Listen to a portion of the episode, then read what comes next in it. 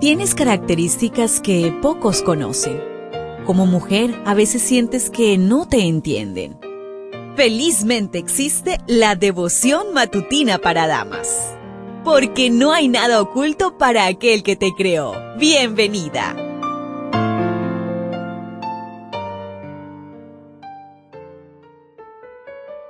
Qué bueno es encontrarnos nuevamente a través de este audio. Recuerda que la matinal para este año trae por título Hija mía, no tengas miedo. Gracias a todas aquellas personas que día a día comparten nuestro material. Hoy la meditación trae por título Venganza. El versículo lo encontramos en 2 de Samuel 13:28. Absalón les dijo a sus hombres, esperen hasta que Anmón se emborrache entonces a mi señal, mátenlo. No tengan miedo. Yo soy quien da la orden. Anímense y háganlo. Abnom, el hijo primogénito de David, siguiendo el ejemplo del padre, tomó a la fuerza a Tamar su hermana, provocando la ira y venganza de su medio hermano Absalón, quien cumplió su sentencia dos años más tarde. Las mujeres vírgenes eran bien resguardadas, no podían ser vistas por varones sin la presencia de un testigo. Un hermano era nombrado como guardián de su hermana. Al parecer, Absalón era el guardián de Tamar.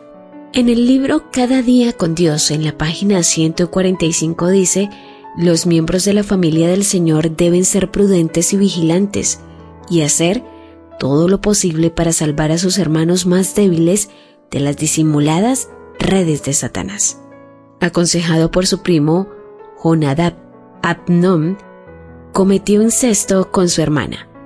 Evalúa bíblicamente los consejos que recibes, incluso aunque vengan de tu familia.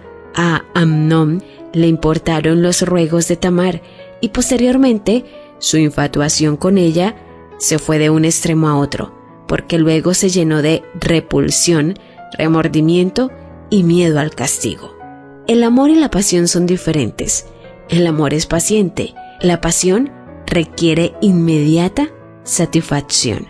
Estos sentimientos pueden confundirse al inicio, pero una forma fácil de tener clara la diferencia entre el uno y el otro es que si no puede esperar, no es amor verdadero.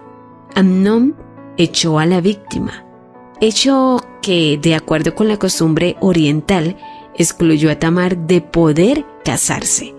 La única persona que podía redimirla era Amnon si se casaba con ella.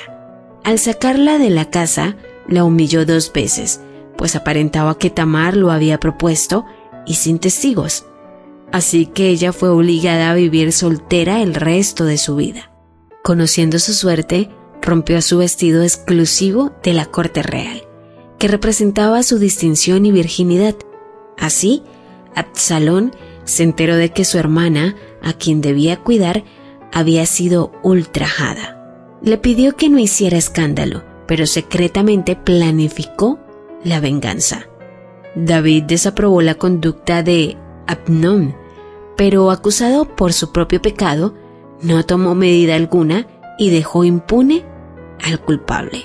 Patriarcas y Profetas en la página 720 dice, cuando los padres o los gobernantes descuidan su deber de castigar la iniquidad, Dios mismo toma el caso en sus manos.